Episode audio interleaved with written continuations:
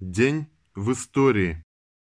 13 августа 1871 года родился Карл Липкнехт, выдающийся деятель германского рабочего движения, один из основателей Компартии Германии, основоположник коммунистического движения молодежи.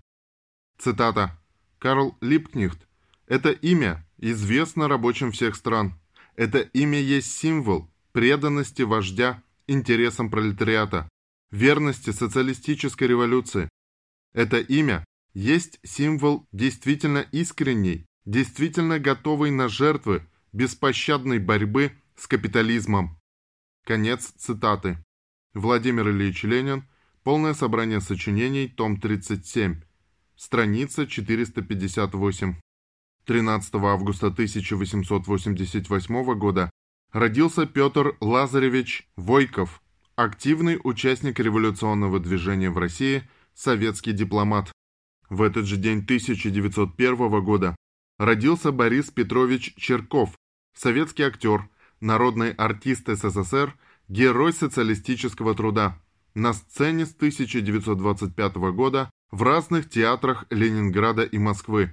Снимался во многих фильмах, в том числе и в трилогии о Максиме где исполнил главную роль.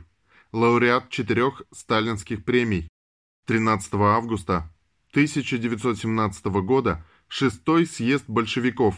Заключительное слово Сталина по докладу о политическом положении. Цитата. «Тем фактом, что мы снимаем прежний лозунг о власти Советов, мы не выступаем против Советов, наоборот, можно и должно работать в Советах даже в Центральном исполнительном комитете Советов, органе контрреволюционного прикрытия. Хотя Советы теперь лишь органы сплочения масс, но мы всегда с массами и не уйдем из Советов, пока нас оттуда не выгонят. Ведь мы остаемся и в фабрично-заводских комитетах, и в муниципалитетах, хотя они не имеют в своих руках власти. Но оставаясь в Советах, мы продолжаем разоблачать тактику, социалистов, революционеров и меньшевиков. Конец цитаты. 13 августа 1920 года Политбюро Центрального комитета РКПБ приняло решение о политике партии в Дальневосточной республике. Дальневосточная республика, ДВР, 1920-1922 года, уникальная и не имеющая аналогов в мире практики государства времен Гражданской войны и иностранной военной интервенции в нашей стране, при конструировании которого использовался политический опыт Советской России и стран буржуазного Запада. В конце 1919 в начале 1920 года правительство РСФСР, чтобы избежать войны на два фронта, на западе с Польшей и Врангелем, на востоке с Японией, приняло политическое решение отказаться от восстановления советской власти на территории от Байкала и до Тихого океана и образовать здесь временное буферное государство, которое будет разделять Советскую Россию и Японию. Создание дальневосточного буферного государства давало возможность РСФСР предотвратить или отдалить военное столкновение с Японией, развернуть хозяйственное строительство установить через ДВР экономические, политические, дипломатические, культурные и иные связи со странами Запада и мобилизовать все силы на разгром нового похода Антанты. Был принят конкретный план строительства буферного государства, который неоднократно корректировался по мере его осуществления.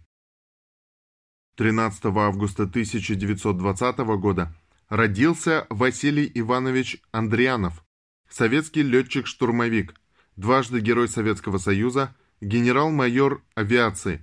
В 1943 году он окончил Пермскую военную авиационную школу летчиков на фронтах Великой Отечественной войны с июня 1943 года. Первое боевое крещение получил на Курской дуге. 24 июля 1943 года в группе Ил-2 принял участие в штурмовке железнодорожной станции Белгород. Звание Героя Советского Союза с вручением ордена Ленина и медали «Золотая звезда» командиру звена 667-го штурмового авиационного полка, младшему лейтенанту Андрианову, присвоено 1 июля 1944 года за 87 вылетов на штурмовку войск противника в боях за Белгород, Харьков, на Платовском и Кировоградском направлениях.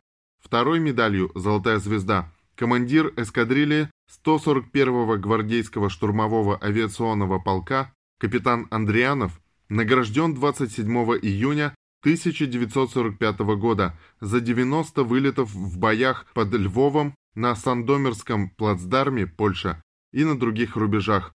Войну закончил в Берлине.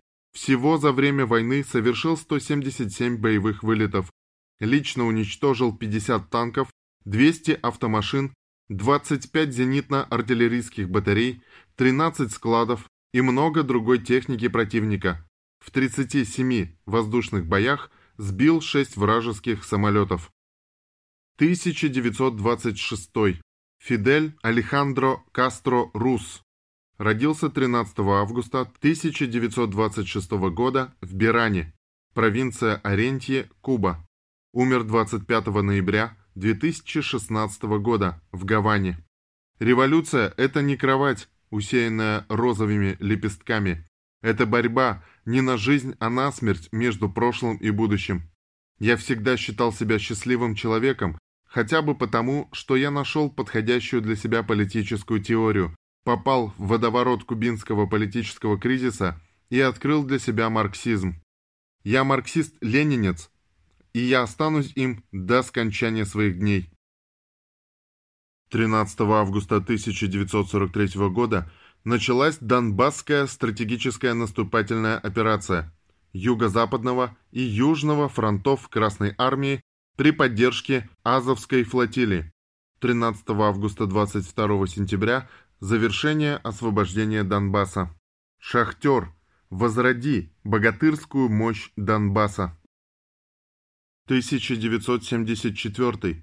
Сдача в эксплуатацию крупнейшего в стране Широбадского завода по переработке тонковолокнистого хлопка.